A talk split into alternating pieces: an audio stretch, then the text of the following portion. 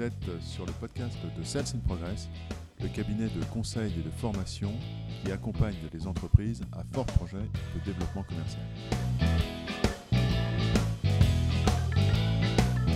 Les trois freins. 8h50. Arthur, salarié chez Britcar, quitte ses collègues installés autour de la machine à café. Il se dirige vers la salle de réunion. Dans quelques instants, il devra présenter les conclusions de l'étude qui lui a été confiée en interne. Plus que son manager, Arthur appréhende la réaction de la chef de l'unité. Il la connaît peu, mais sa réputation l'a précédée. Accro de ses tableaux de bord sous Excel, elle est plus encline à faire plaisir à sa hiérarchie qu'à apporter des idées neuves ou à motiver ses équipes. Son credo serait Réfléchissons à des idées nouvelles, mais ne mettons rien de nouveau en place tant que ce qui existe fonctionne. Pour son personnel, c'est l'application directe de faire et défaire, c'est toujours travailler. Attentive à ne rien déranger dans cet équilibre qui plaît en haut lieu, elle s'est habilement emballé son immobilisme dans un mouvement brownien, ce mouvement permanent et désordonné, de projets qu'elle rend tous plus inutiles les uns que les autres. Son secret? L'utilisation subtile de trois puissants freins la critique, la confirmation, la justification. Le sens premier de la critique est positif. C'est l'examen détaillé de l'exactitude et de l'authenticité. Ainsi, par la critique, on empêche que le diable trouve un détail pour s'y cacher. C'est une bonne manière d'assurer la réussite. Le bon sens critique s'acquiert par l'expérience et l'expertise. Mais, soit par maniaquerie, soit pour se faire remarquer, on commence à chercher la petite bête.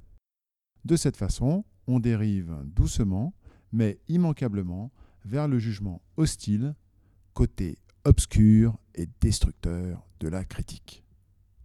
Cette attitude peut être inconsciente, mais pratiquée de façon systématique, elle va avoir pour conséquence de stopper la communication.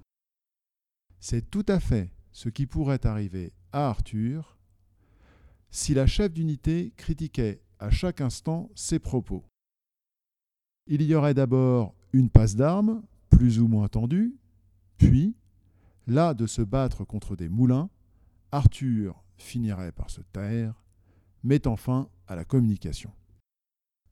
Un autre niveau de la critique, c'est la critique volontairement nocive et destructive, qui cherche là à neutraliser l'autre ou à anéantir son travail. C'est une critique intempestive qui manque là totalement d'objectivité et n'a rien à voir avec la vie d'expert. C'est ce qui risque d'arriver à Arthur, qui pourrait être victime de l'arène de l'immobilisme, dont le but est justement d'enterrer l'étude demandée. Nous sommes loin des paroles d'Emerson, philosophe américain du XIXe siècle, qui s'exclamait Que je suis heureux de rencontrer quelqu'un qui a un avis différent du mien. C'est ma seule façon d'apprendre quelque chose de nouveau. Emerson est là dans le domaine de la critique constructive, celle de l'expert, qui a le droit, le droit de critiquer et le devoir d'apporter ses propres propositions. Si le premier frein n'a pas fonctionné, pas de panique, il y a le second, la confirmation. Confirmer, c'est s'affermir ou affermir quelqu'un dans une croyance, une intention. La confirmation est une attitude naturelle qui consiste à ne retenir que ce qui est dit, que ce que dit l'autre, que ce qui confirme notre point de vue. C'est une attitude tout confort. On reste dans ses habitudes sans crainte du changement. Arthur risque fort de voir ses arguments lui être renvoyés par sa chef d'unité. Peu importe le risque de sclérose ou de la faille des certitudes, à chaque élément envoyé, elle trouvera une utilisation à son avantage. Supposons qu'il évoque une recommandation de l'étude de pivoter une activité. Sa chef pourra lui demander s'il a expérimenté l'idée. La réponse sera forcément non, puisque ce n'est pas l'objet de cette étude. Elle mettra donc en évidence un risque que l'étude ne démontre pas une bonne raison de ne pas faire. La confirmation est l'antithèse de la curiosité, dites-vous. Exactement. On pourra ainsi parodier la phrase de Prévert en l'appliquant à la chef d'Arthur.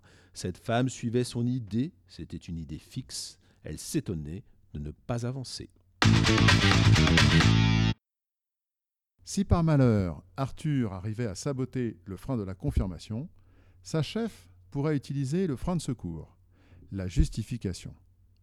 Le synonyme de se justifier est se disculper, se mettre hors de cause, dégager sa responsabilité, en quelque sorte le courage fuyant.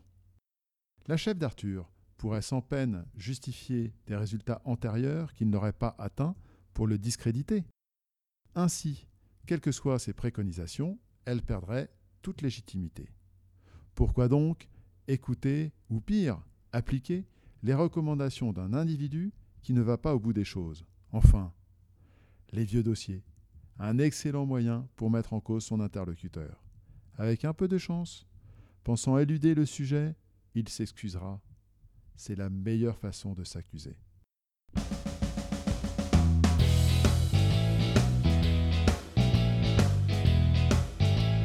Ainsi se termine notre podcast. Marc, Arnaud et l'équipe Sales in Progress vous remercient de votre attention. N'hésitez pas à consulter notre blog. Nous y publions régulièrement des informations qui vous seront très utiles. www.salesinprogress.com. À bientôt.